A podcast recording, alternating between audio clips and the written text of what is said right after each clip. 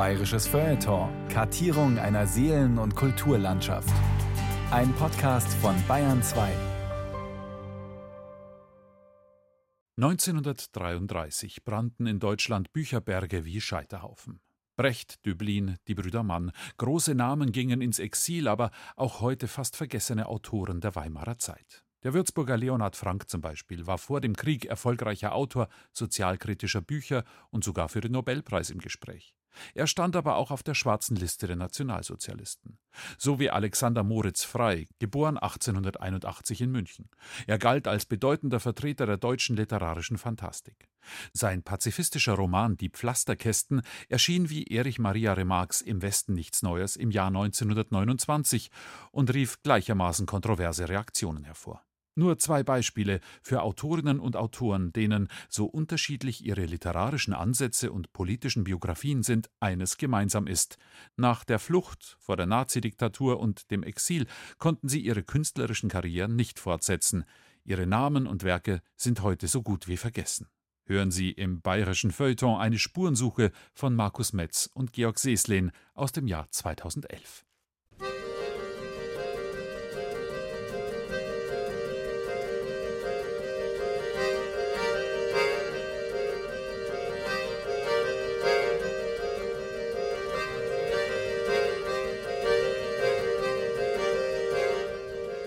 der Deutschlandsender.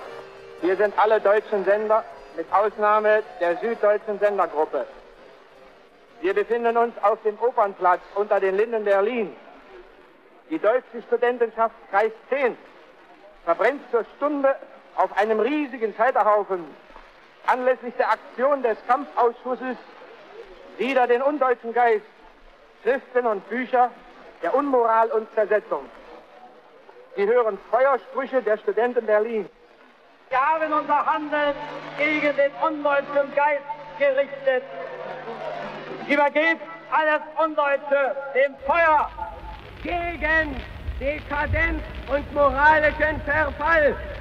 Für Zucht und Sitte in Familie und Staat. Ich übergebe dem Feuer die Schriften von Heinrich Mann, Ernst Gläser, Erich Kästner. Am 10. Mai 1933 verbrannten Mitglieder der nationalsozialistischen Studentenschaft in einer von der Parteileitung konzipierten Aktion die Bücher von Egon Erwin Kisch, Heinrich Mann, Kurt Tucholsky und vielen anderen dem Regime missliebigen Autoren. Für viele der Autoren begannen Jahre der Flucht und des Exils. Autoren wie Leonhard Frank, Alfred Neumann, Arnold Zweig, Adam Scharrer, Elisabeth Gastonnier. Verflinge Flamme auf die Schriften der Tucholsky und Ossietzky. Einer, der nicht zu den verbrannten, wohl aber zu den verbannten Autoren gehörte, Oskar Maria Graf, forderte 1933 in einem zornigen Artikel aus dem Exil Verbrennt mich. Graf in einer Aufnahme aus dem Jahr 1960. Laut Berliner Börsenkurier stehe ich auf der weißen Autorenliste des neuen Deutschlands und alle meine Bücher, mit Ausnahme meines Hauptwerks Wir sind Gefangene, werden empfohlen. Ich bin also dazu berufen, einer der Exponenten des neuen deutschen Geistes zu sein. Vergebens frage ich mich, womit ich diese Schmach verdient habe. Das Dritte Reich hat fast das ganze deutsche Schrifttum von Bedeutung ausgestoßen, hat sich losgesagt von der wirklichen deutschen Dichtung, hat die größte Zahl ihrer wesentlichsten Schriftsteller ins Exil gejagt und das Erscheinen ihrer Werke in Deutschland unmöglich gemacht. Und die Vertreter dieses barbarischen Nationalismus, der mit Deutschsein nichts, aber auch rein gar nichts zu tun hat, unterstehen sich, mich als einen ihrer Geistigen zu beanspruchen, mich auf ihre sogenannte weiße Liste zu setzen, die vor dem Weltgewissen nur eine schwarze Liste sein kann. Diese Unehre habe ich nicht verdient. Nach meinem ganzen Leben und nach meinem ganzen Schreiben habe ich das Recht zu verlangen, dass meine Bücher der reinen Flamme des Scheiterhaufens überantwortet werden und nicht in die blutigen Hände und die verdorbenen Hirne der braunen Mordbanden gelangen. Verbrennt die Werke des deutschen Geistes. Er selber wird unauslöschlich sein wie eure Schmach. Oskar Maria Graf.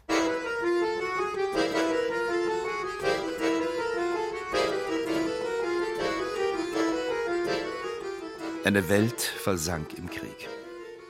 Die Nationalsozialisten begingen mit der systematischen Ermordung der Juden im eigenen Land und in den besetzten Gebieten das größte Verbrechen und den größten Zivilisationsbruch der Menschheitsgeschichte. In Europa wüteten die deutschen Soldaten nach dem Prinzip der verbrannten Erde. Schließlich lag auch Deutschland selbst in Trümmern. Bis Mai 1945 dauerte die Herrschaft der blutigen Hände und der verdorbenen Hirne.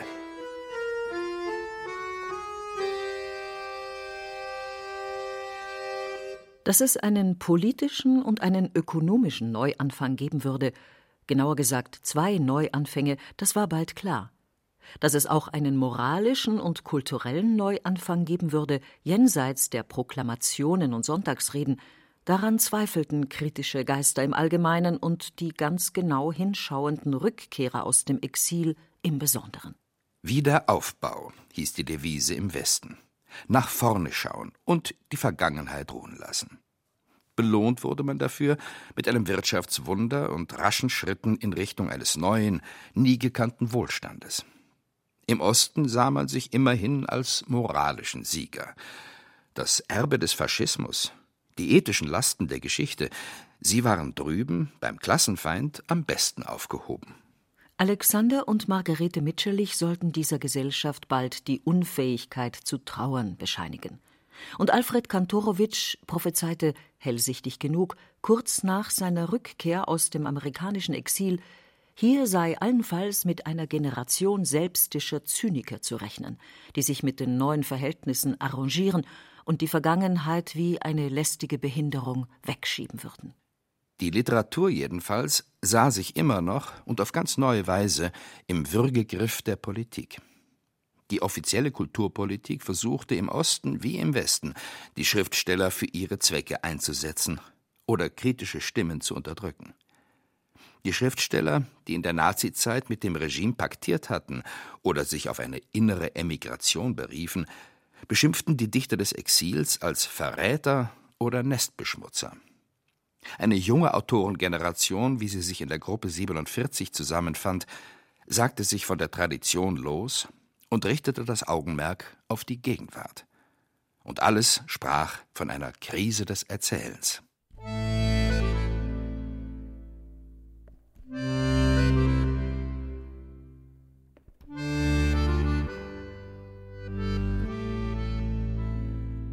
Verbrannt und vergessen. Kapitel 1 Schwierige Rückkehr. Schriftsteller des Exils zwischen allen Stühlen.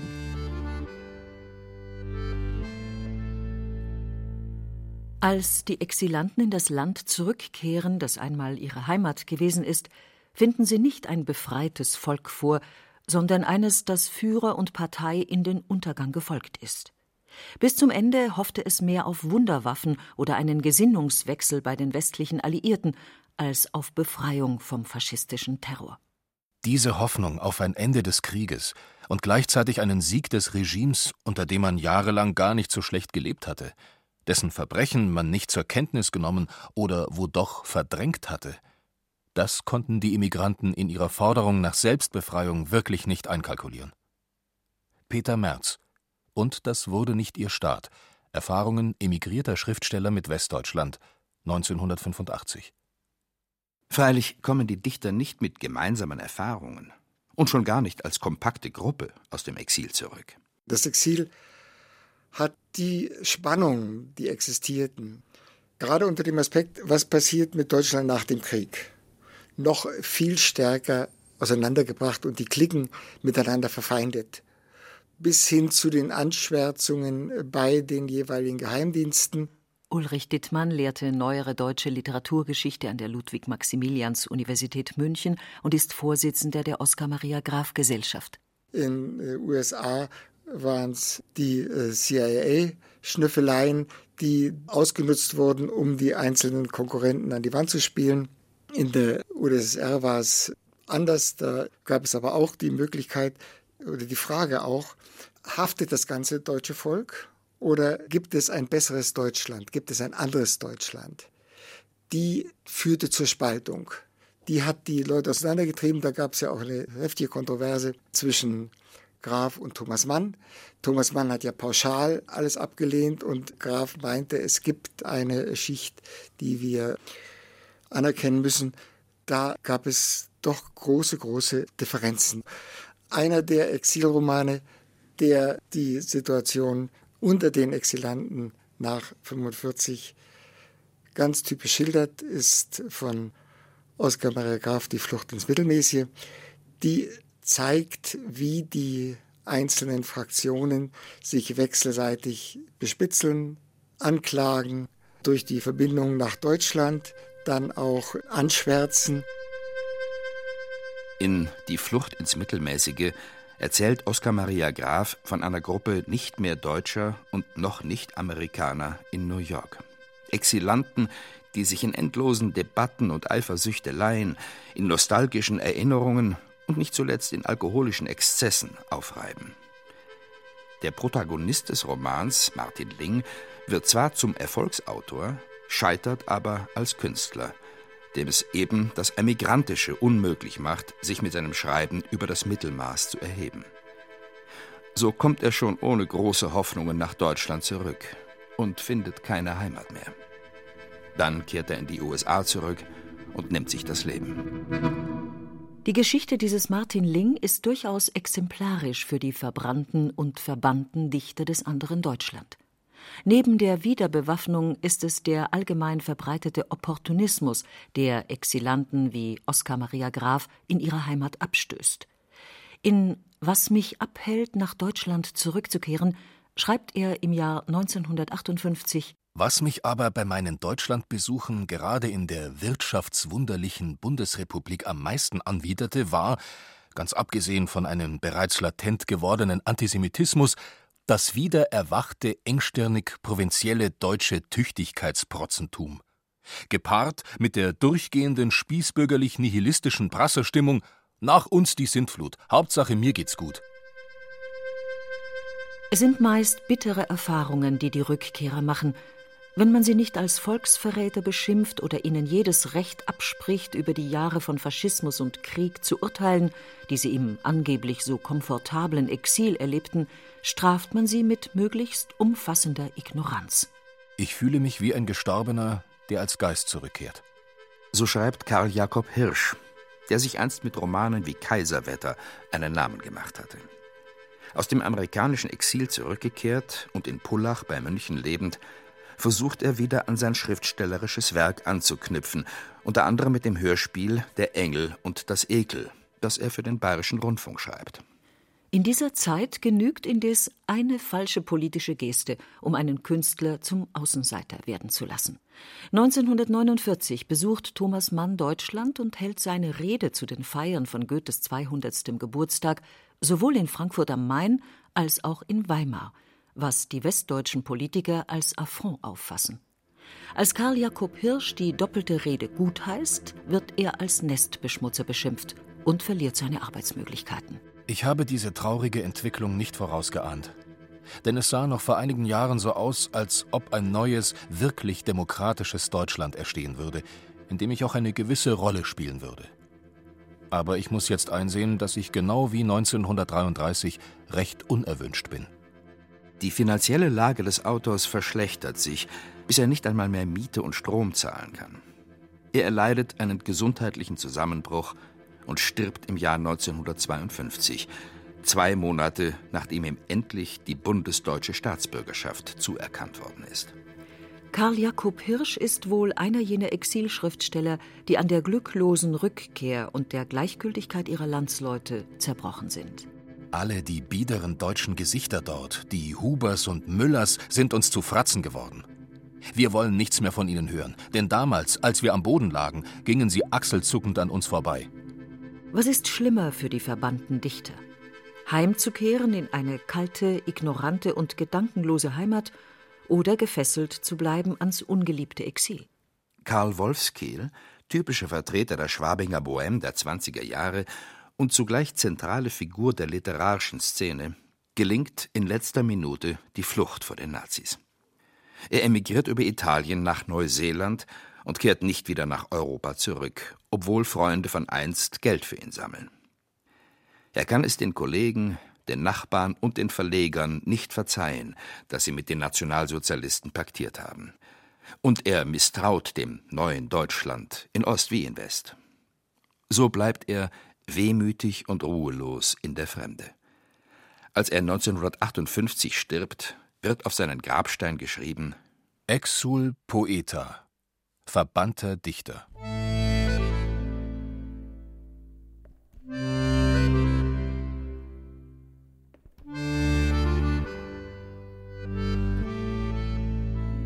Verbrannt und vergessen. Kapitel 2 zum Beispiel Leonhard Frank.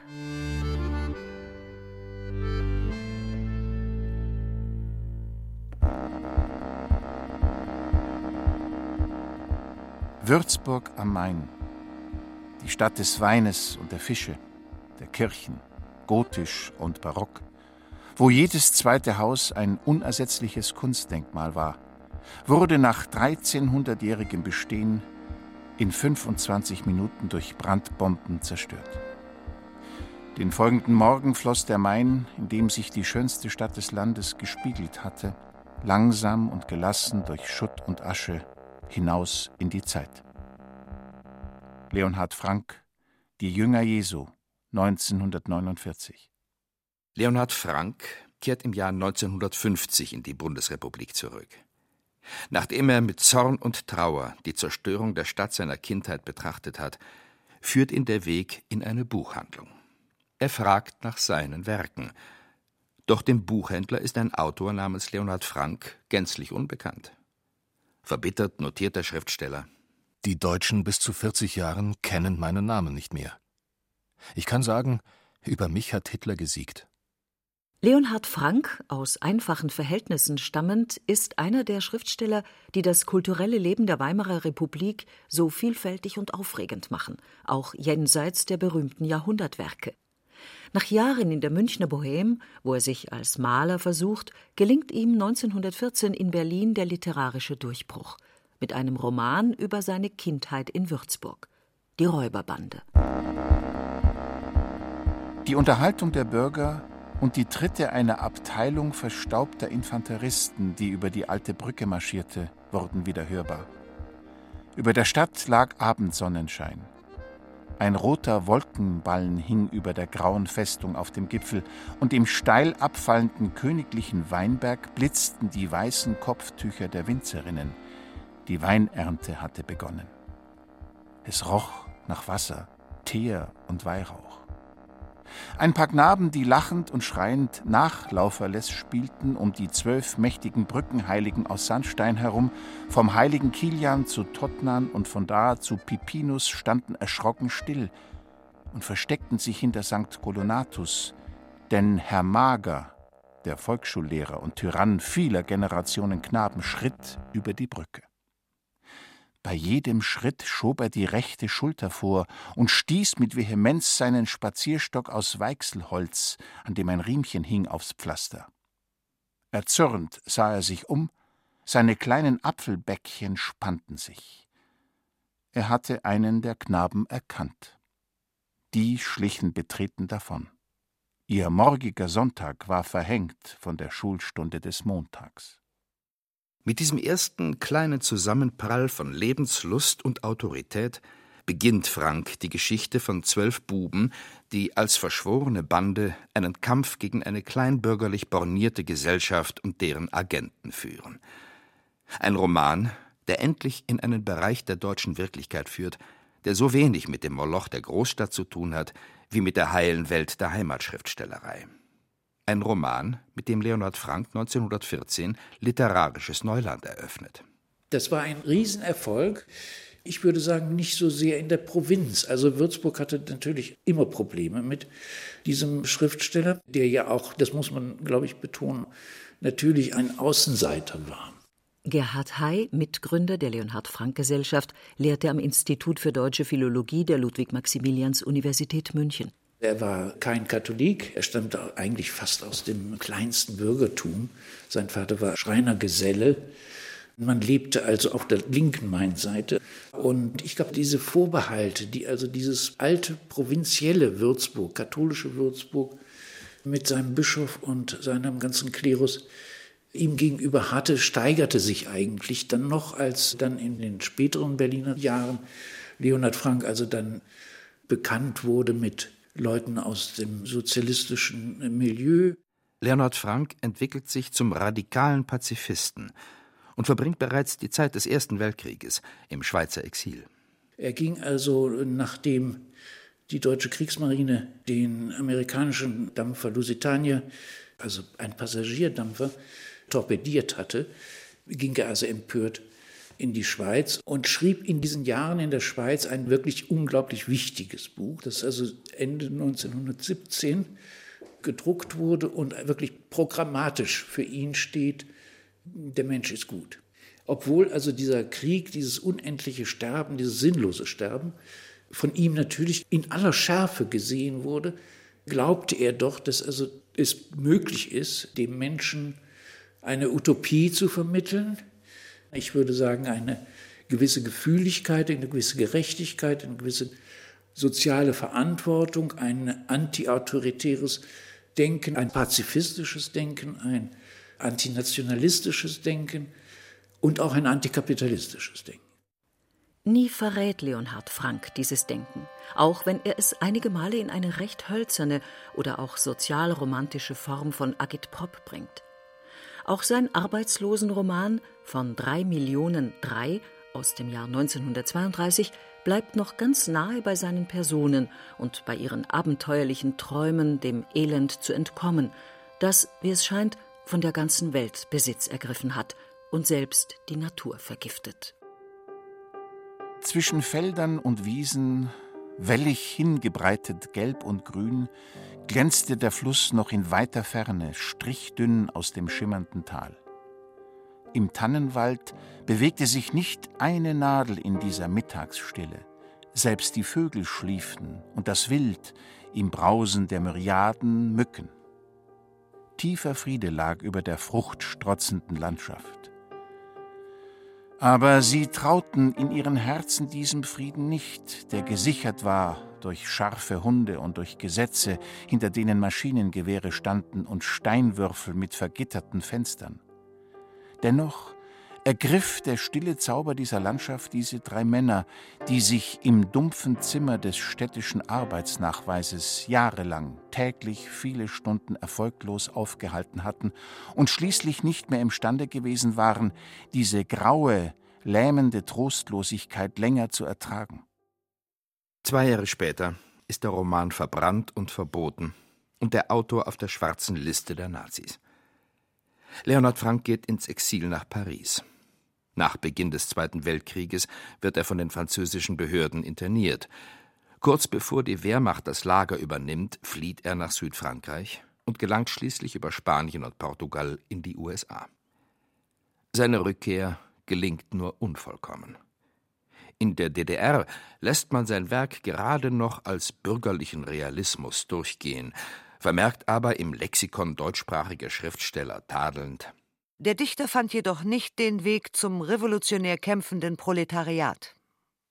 Zum aufstrebend satten Bürgertum der Bundesrepublik findet er ihn freilich noch viel weniger.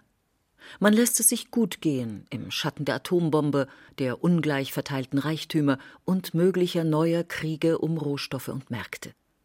Leonhard Frank behauptet trotzig, der Mensch ist gut und beschwört ihn inständig, nicht das Gegenteil zu beweisen. Der Mensch, der jetzt das Mittel besitzt, sich selbst auszurotten, würde, wenn er es täte, den Beweis erbracht haben, dass er von Beginn an eine misslungene, verkehrt geniale Natur war.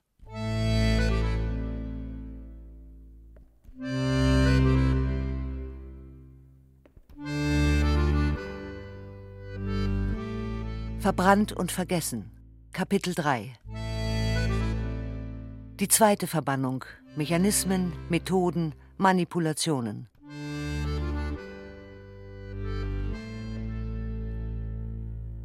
Dafür, dass die zurückgekehrten Exilschriftsteller sich so schwer damit taten, im Literaturbetrieb des geteilten Deutschlands die ihnen angemessene Rolle zu spielen, gibt es unterschiedliche Gründe. Die Feindseligkeit der Dagebliebenen. Jenen Schriftstellern, die sich nach 1945 auf ihr inneres Exil beriefen und vielen von denen, die sich durch ihr Werk und durch ihre Taten als Handlanger der Nazis desavouiert hatten, ging es darum, sich als Opfer zu stilisieren. Die Exilanten, ohnehin nicht besonders populär beim deutschen Volk, kamen da als Sündenböcke gerade recht. Im Oktober 1933 hatte das Schriftleitergesetz die Gleichschaltung der deutschen Presse eingeleitet, und Deutschland war aus dem Völkerbund ausgetreten. Am 26. Oktober 1933 veröffentlichten 88 deutsche Schriftsteller und Dichter ein Treuegelöbnis für Adolf Hitler, darunter Gottfried Benn, Oskar Lörke, Walter von Molo und Ina Seidel. Friede, Arbeit, Freiheit und Ehre sind die heiligsten Güter jeder Nation und die Voraussetzung eines aufrichtigen Zusammenlebens der Völker untereinander. Das Bewusstsein der Kraft und der wiedergewonnenen Einigkeit unser aufrichtiger Wille, dem inneren und äußeren Frieden vorbehaltlos zu dienen, die tiefe Überzeugung von unseren Aufgaben zum Wiederaufbau des Reiches und unsere Entschlossenheit, nichts zu tun, was nicht mit unserer und des Vaterlandes Ehre vereinbar ist, veranlassen uns, in dieser ernsten Stunde vor Ihnen, Herr Reichskanzler, das Gelöbnis treuester Gefolgschaft feierlichst abzulegen.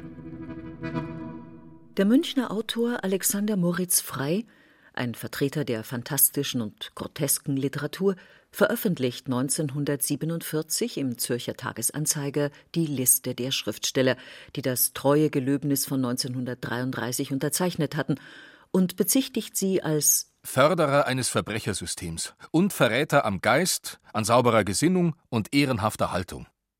Aber es folgt kein Aufschrei, nur ein paar Artikel und einige Briefe. Dafür sind Freys Publikationsmöglichkeiten in der Bundesrepublik gleich null. Und die Schweiz verwehrt ihm mit bürokratischer Verschleppungstaktik die Staatsbürgerschaft.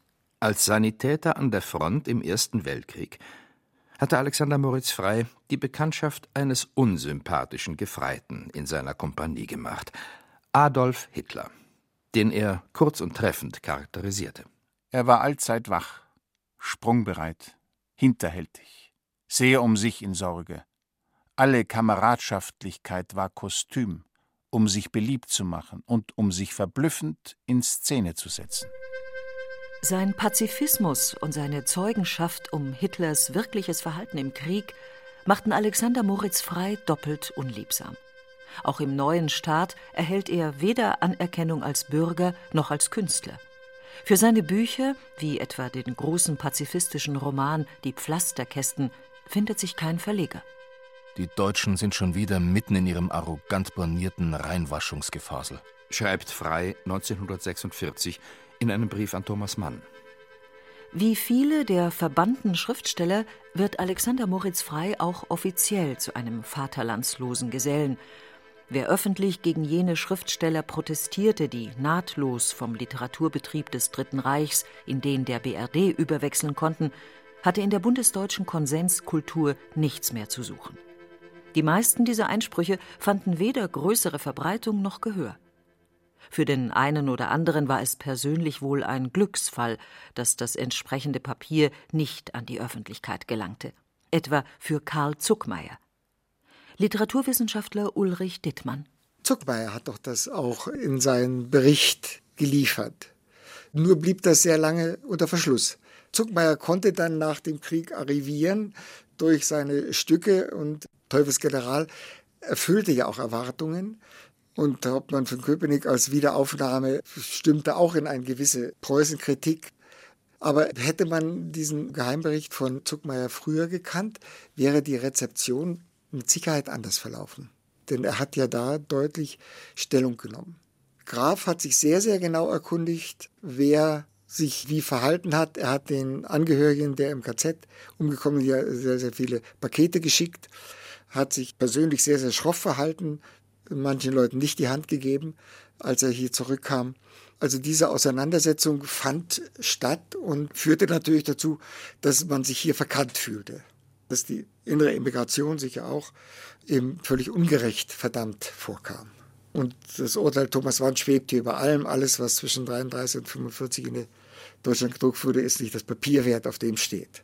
Das war ja doch das Verdikt, unter dem man hier litt. Und das wurde gegen die ganze Front der Exilanten eingesetzt. Abschied von gestern. Die neue deutsche Literatur und die soziale Gegenwart. Das Problem der Rückkehr aus dem Exil war die deutsche Teilung und die Tatsache, dass sich in der BRD doch eine sehr starke, durchaus auch politisch orientierte Generation etabliert hatte, die die Emigranten als Konkurrenz empfangen mussten. Denn wer hat von den Exilautoren in der Gruppe 47 gelesen und wie wurden sie beachtet? Böll hat mit Graf korrespondiert. Grass hat als Graf ihm empfahl, Kurzgeschichten zu schreiben. Der Roman Die Blechtrommel, die sie sich sehr gut da zerlegen, ein bisschen unwirsch reagiert. Das lässt sich denken. Die Rolle der Gruppe 47 und ihrer Mitglieder war, was den Dialog mit den Exilschriftstellern anbelangt, gewiss nicht immer rühmlich. Wen die 47er Prominenz abkanzelte, der tat sich meist schwer, im literarischen Betrieb wieder Fuß zu fassen. Auch die Germanistik übernahm ein literarisches Urteil, das ebenso von Vorbehalten gegenüber dem Werk der Exilliteraten geprägt war, wie von einer Abneigung gegenüber der unmodern konkreten Literatur von unten. Literaturwissenschaftler Gerhard Hay die Germanistik hat sich doch sehr stark einerseits in die Theorie begeben, das heißt also von den eigentlichen literarischen Texten weg, in Modeerscheinungen grässlichster Art, fand ich immer. Und man hat natürlich auf der anderen Seite, Gott sei Dank, also die moderne Literatur auch als Gegenstand der Germanistik entdeckt. Also das war etwas, was in den 60er, 70er Jahren eigentlich überhaupt nicht der Fall war, sondern man zehrte von den äh, Beständen der 20er, 30er Jahre und naja, und dann noch ein bisschen Böll und ein bisschen Walser und Grass natürlich, klar, also die Gruppe 47 und so. Aber auch die Gruppe 47 ist ja etwa eine Gruppe, die sozusagen neu beginnt und auch nicht mehr sich irgendwo verankert fühlt in den 20er oder 30er Jahren. Nicht? Also dieser Schnitt des Exils ist so ungeheuer, beziehungsweise auch das Auslöschen, nicht nur das Exil, sondern das Auslöschen von äh, jüdischen Schriftstellern, nicht mehr. Also da ist etwas fürchterliches passiert. Ich glaube nicht, dass es noch einmal eine Renaissance geben wird. Politische Rangeleien zwischen Ost und West. Nach seiner Rückkehr aus dem Exil fällt bei Leonhard Frank eine seltsame Diskrepanz auf. Da gibt es einerseits in West wie Ost offizielle Ehrungen und ein politisch-diplomatisches Bemühen darum, den zurückgekehrten Künstler in die jeweilige Staatsidee einzubinden. Andererseits gilt als politisch unzuverlässig, wenn nicht sogar erneut als kultureller Verräter, wer als ehemaliger Exilschriftsteller im jeweils anderen Teil Deutschlands publiziert und dabei womöglich sogar Erfolg hat. Man sollte daran denken, dass die Gebrüder Herzfelde Hartfield und der Malik Verlag, die ja in New York zwar auch ihre Aurora aufgemacht hatten, also einen eigenen Exilverlag geschaffen hatten, dass die in die DDR gingen und dort mit offenen Armen empfangen wurden, fast mit zu offenen Armen dann wiederum, so dass Graf meinte, so darf man sich auch nicht vereinnahmen lassen. Also in der Spannung stand auch Graf drin. Er wurde auch als Internationalist eine gewisse Zeit lang in der DDR gemieden und wurde mit seiner Lyrik, die in Sinn und Form erschien, durchaus attackiert. Die deutschen Autoren, wenn sie denn ihre alten Vorstellungen bewahrten, fielen zwischen die Stühle. Lücken in Wahrnehmung und Erfahrung. Natürlich war fein heraus, wer in seiner Arbeit aufs Allgemeingültige und Metaphorische ausweichen konnte, wie Thomas Mann. Für die Vertreter der Literatur von unten, die nur aus lebendiger Anschauung und Auseinandersetzung arbeiten konnten, erwiesen sich die Lücken in Wahrnehmung und Information, die durch das freiwillig oder unfreiwillig verlängerte Exil entstanden, gelegentlich als fatal. Was als zusätzliches Moment, dass die Exilautoren den deutschen Publikum entfremdete, hinzukommt, ist natürlich die Distanz. Ihnen fehlte die Zeiterfahrung. Graf hat als eines der letzten Bücher 32 die Dorfbanditen rausgebracht und er hat die Geschichten aus den Dorfbanditen dann nach dem Krieg größtenteils schimpflich gesammelt und hat da in einer für damalige Verhältnisse so ein bisschen anbietenden Art von den Halbstarken geredet. Und da merkte man, er kannte aus der Zeitung den Begriff der Halbstarken, hat den übernommen, hat aber das in ein Milieu versetzt, das seiner Jugend entsprach und das der, der Mentalität dann gar nicht mehr entsprechen konnte hier. Und diese Differenzerfahrung, die hat dazu beigetragen, dass die Exilautoren bei uns ja fast auch ein bisschen anachronistisch wirken mussten. Dass man sich ihrer annahm, dass die Verlage und immer wieder Anläufe gemacht wurden, in Taschenbuchreihen, bei der Büchergilde Gutenberg etc., dass die Buchreihen aber versandeten. Das ist also für mich im Rückblick ganz kennzeichnend, dass die Bücher ähm, für ein historisches Interesse zur Verfügung gestellt wurden, aber eigentlich in literarisch lebendigen Wirkung nicht mehr hatten.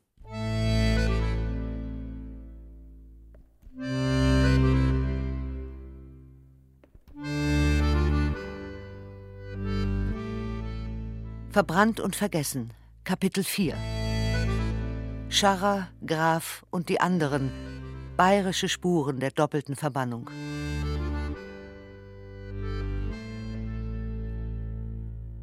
Die Werke wie die Schicksale jener Schriftsteller, die von den Nazis verfolgt, ins Exil getrieben und dann bei der Rückkehr in die Heimat vergessen oder verfemt wurden, sind denkbar unterschiedlich. Und doch gibt es drei offensichtliche Übereinstimmungen. Die verbannten Schriftstellerinnen und Schriftsteller schrieben eine Literatur von unten, eine Literatur der sozialen Leidenschaft und der autobiografischen Genauigkeit. Von einer Krise des Erzählens spürten sie nichts, denn sie hatten viel zu erzählen. So viel sogar, dass sie gelegentlich ein wenig unkritisch mit der eigenen Arbeit umgingen. Die Literatur, die in den 20er Jahren entstand, gab denen eine Stimme, die vorher in der hohen Literatur keine gehabt hatten den Menschen in den bäuerlichen Regionen, wie bei Oskar Maria Graf, den Frauen, wie bei Annette Kolb oder Elisabeth Castonier, den Arbeitern und den Arbeitslosen, wie bei Leonhard Frank oder Adam Scharrer. Da bereicherte ein vollkommen neuer Ton die deutsche Literatur. Eine solche Literatur von unten gab es eigentlich nicht.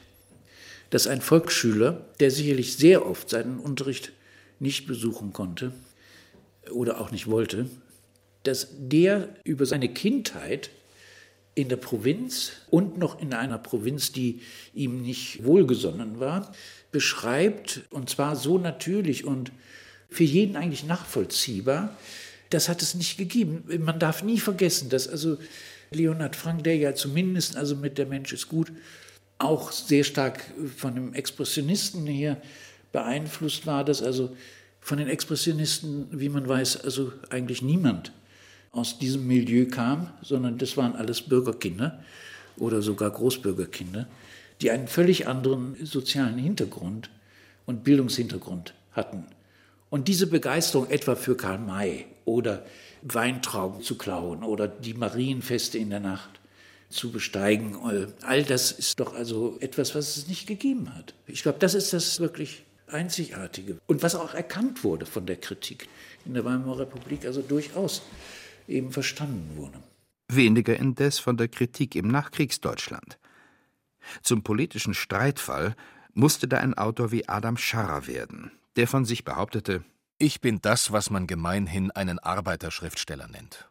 Das heißt, meine Universitäten waren die Landstraßen, die Fabriken, Revolution und Emigration. Und dieser ewige Kampf ist mein Kapital, aus dem ich schöpfe. Eine zweite Gemeinsamkeit bei den Schriftstellern der doppelten Verbannung besteht vielleicht darin, dass sie sich häufig als Rebellen empfanden, ohne sich unbedingt parteipolitisch oder ideologisch festlegen zu wollen.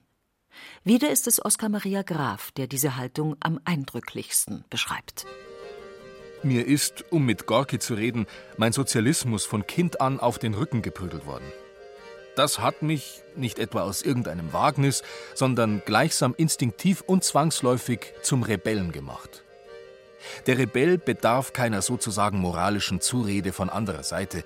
Er handelt nicht nach dem Rezept einer politischen Überzeugung, die ihm von irgendwelchen politischen Ideologien oktroyiert werden, sondern einzig und allein aus einer grundmenschlichen Empörung gegen jeden Missbrauch der Schwächeren durch die Stärkeren. Aus der erlittenen Einsicht, dass Unrecht und Unmenschlichkeit, niederträchtiger Massenbetrug und chauvinistische Völkerverhetzung gemeine Verbrechen asozialer Machthaber sind. Oskar Maria Graf, Nachschrift zu Verbrennt mich, 1960. Wer wollte so etwas hören in den Jahren des Kalten Krieges? Zwischen Ost und West, alt und jung, modern und traditionell war für eine Literatur der autonomen Rebellion am wenigsten Platz. Und zum Dritten zeigten sich Schriftsteller der doppelten Verbannung in der Mehrzahl abgestoßen von der Gesellschaft im Wirtschaftswunder Wiederaufbau, von der Verdrängung der Nazi-Vergangenheit, von neuem Nationalismus. Als Ruth heimkam, stand ein katholischer Geistlicher bei Martin vor der Hütte. Sie ging herum und setzte sich hinten ins Gras. Der Geistliche, lang und dünn, in schwarzer Soutane, war nicht älter als Martin. Das Rot seiner Wangen war unter den Backenknochen scharf abgegrenzt. Er senkte die Lider und sagte, ich kann nur wiederholen, dass Sie durch das Zusammenleben mit diesem Mädchen schwer gegen die Gesetze der heiligen Kirche verstoßen. Sie geben damit in moralischer Hinsicht dem Volk ein überaus schädliches Beispiel.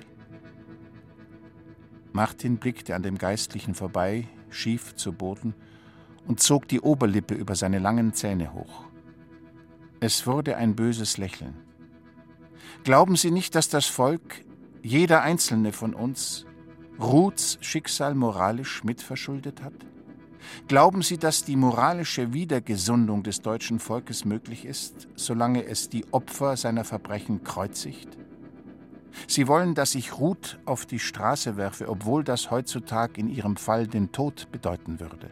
Sie wollen das, obwohl wir nämlich die Deutschen, jeder von uns, auch ich und auch Sie, Ruth ins Bordell geschickt haben.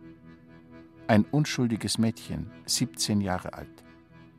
Da möchte ich Sie etwas fragen, weil Sie ein Priester sind. Wenn Ruth zu Jesus gekommen wäre und vor ihm gestanden hätte, was würde Jesus getan haben? Der Geistliche senkte den Kopf. Das Rot seiner Wangen wurde dunkler.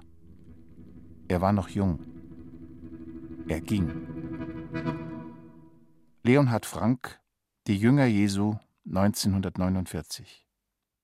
Annette Kolb, deren Familie in München zwischen Bohem und Bürgertum auf exemplarische Weise die vielbeschworene Liberalitas Bavaria verkörpert, muss unter abenteuerlichen Umständen immer wieder vor der nationalsozialistischen Verfolgung durch Europa fliehen, bis sie endlich ins amerikanische Exil gelangt. Hochbetagt wieder nach Deutschland zurückgekehrt, beschreibt Annette Kolb ihr Leben als ein Exil nach dem Exil. In einem Interview sagt die seit 1961 wieder in München lebende Schriftstellerin Worauf die Deutschen nicht genug achten, ist, dass der Nationalsozialismus bei Ihnen gewütet hat, und Sie sind die Erben. Das vergessen Sie. Und deshalb sollten Sie ganz anders sein, als Sie sind, ganz anders sein, das Gegenteil der Nationalsozialisten. Aber es gibt viele nationalsozialistische Naturen, die geblieben sind als Erben. Das ist das, was mich entfremdet, was mich unglücklich macht.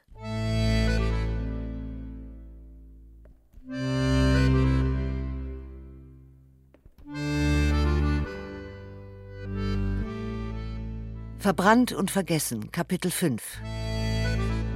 Wiederentdecken und wieder vergessen. Von der Nachhaltigkeit der Verbannung.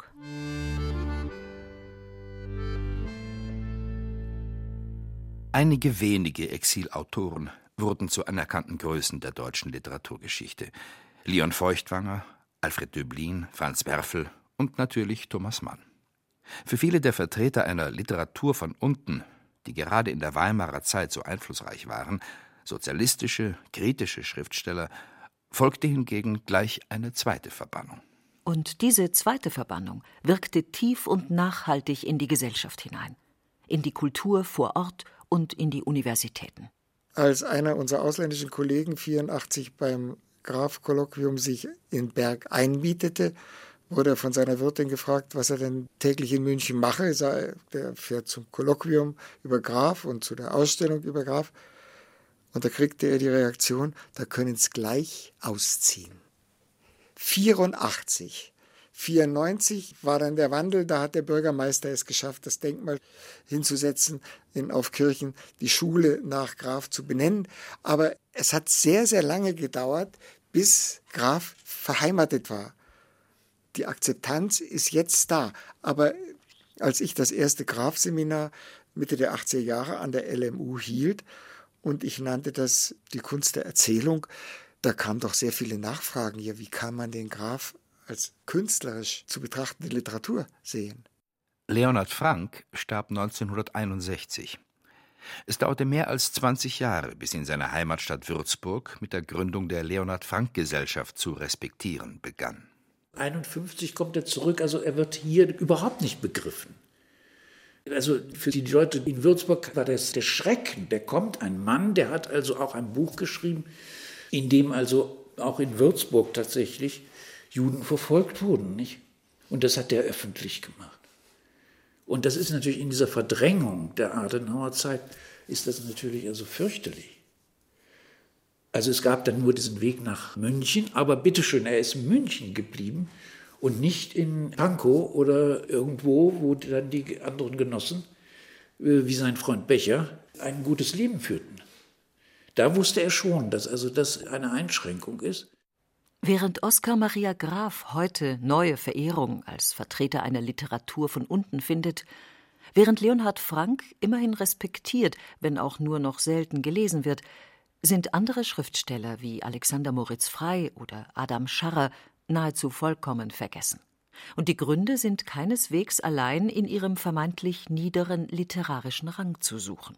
Scharrer ist äh, noch vergessener als Frank es ist. Das Verbindende beider ist, dass sie als bekennende Pazifisten und auch als Sympathisanten der Revolution in München beide prädestiniert waren, als Novemberverbrecher von den Nazis deklariert zu werden und auf die Liste der zu verbrennenden, und zwar mit sämtlichen Werken zu verbrennenden Autoren gerieten. Das Spezifische von Adam Scharrer ist, dass er das erste Kriegsbuch eines Arbeiters geschrieben hat, und zwar mit dem ironischen Titel Vaterlandslose Gesellen. Ein Titel, der heute auch noch nicht so ironisch verstanden wird, wie Scharrer ihn verstanden hat. Scharrer hat die vaterlandslosen Gesellen praktisch heroisiert. Also diese vaterlandslosen Gesellen waren der erste große Roman von Scharrer. Und der endet nun auch in einer sehr provokativen Szene, nämlich er sieht auf dem Berliner Schloss die rote Fahne wehen.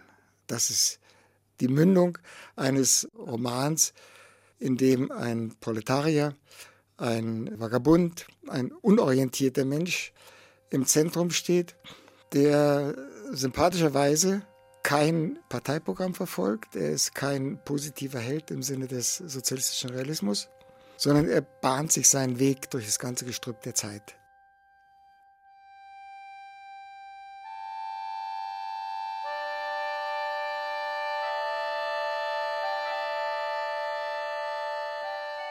Keine Helden, kein Vaterland, keine kulturelle Gefolgschaft, kein Platz in der deutschen Literaturgeschichte und in den Bibliotheken. Das ist das Schicksal der doppelt verbannten Dichter in Deutschland. Aber vielleicht ist das Ganze nur die Fortsetzung des widersprüchlichen, komplexen Beziehungsgeflechtes zwischen den Deutschen, ihrer Literatur und ihren Exilanten.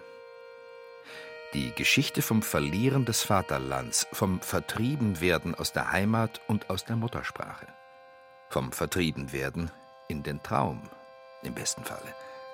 wie im Gedicht des Exilschriftstellers Heinrich Heine. Ich hatte einst ein schönes Vaterland.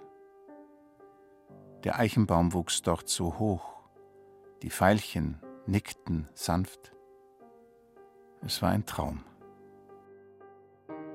Und als ich nun ins ferne Ausland kam, da war ein Mädchen zauberschön und blond von Haar zu sehen. Es war ein Traum.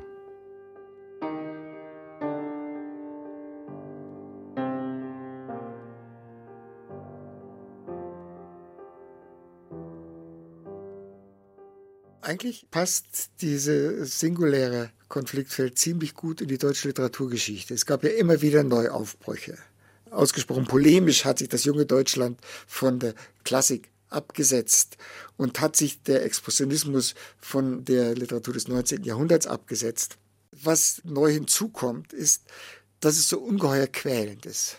Dass es die deutsche Teilung und die Instrumentalisierung auch der deutschen Frage so weit gewirkt hat. Was ist jetzt das eine Deutschland, was ist das andere Deutschland, was ist das schlechte Deutschland, was ist das bessere Deutschland, dass das wirklich einzigartig ist. Ich würde sogar noch die, die Frage der DDR-Literatur dazu nehmen. Denn die Aufarbeitung der DDR-Literatur ist noch lange nicht geleistet. Das wird sozusagen die nächste Aufgabe sein. Wenn man das Exil verarbeitet hat, wird man sich darum kümmern müssen, was hat die DDR-Literatur zu unserer Sprache und zu unserem Bewusstsein beigetragen und was ist das Wichtige daran.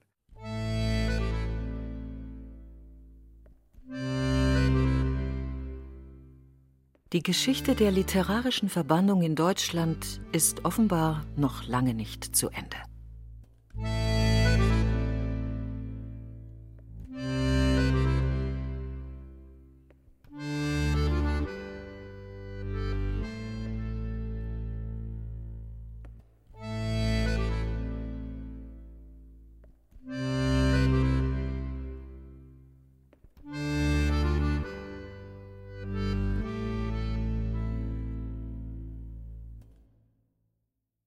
Verbrannt und vergessen. Eine besondere Bibliothek des 20. Jahrhunderts. Das war ein bayerisches Feuilleton von Markus Metz und Georg Seslin. Es sprachen Martin Umbach, Christa Posch, Christian Baumann, Hubert Mulzer und Sabine Castius. Ton und Technik Daniela Röder und Gerhard Wichow. Redaktion und Regie Ulrich Klenner. Eine Produktion des Bayerischen Rundfunks 2011.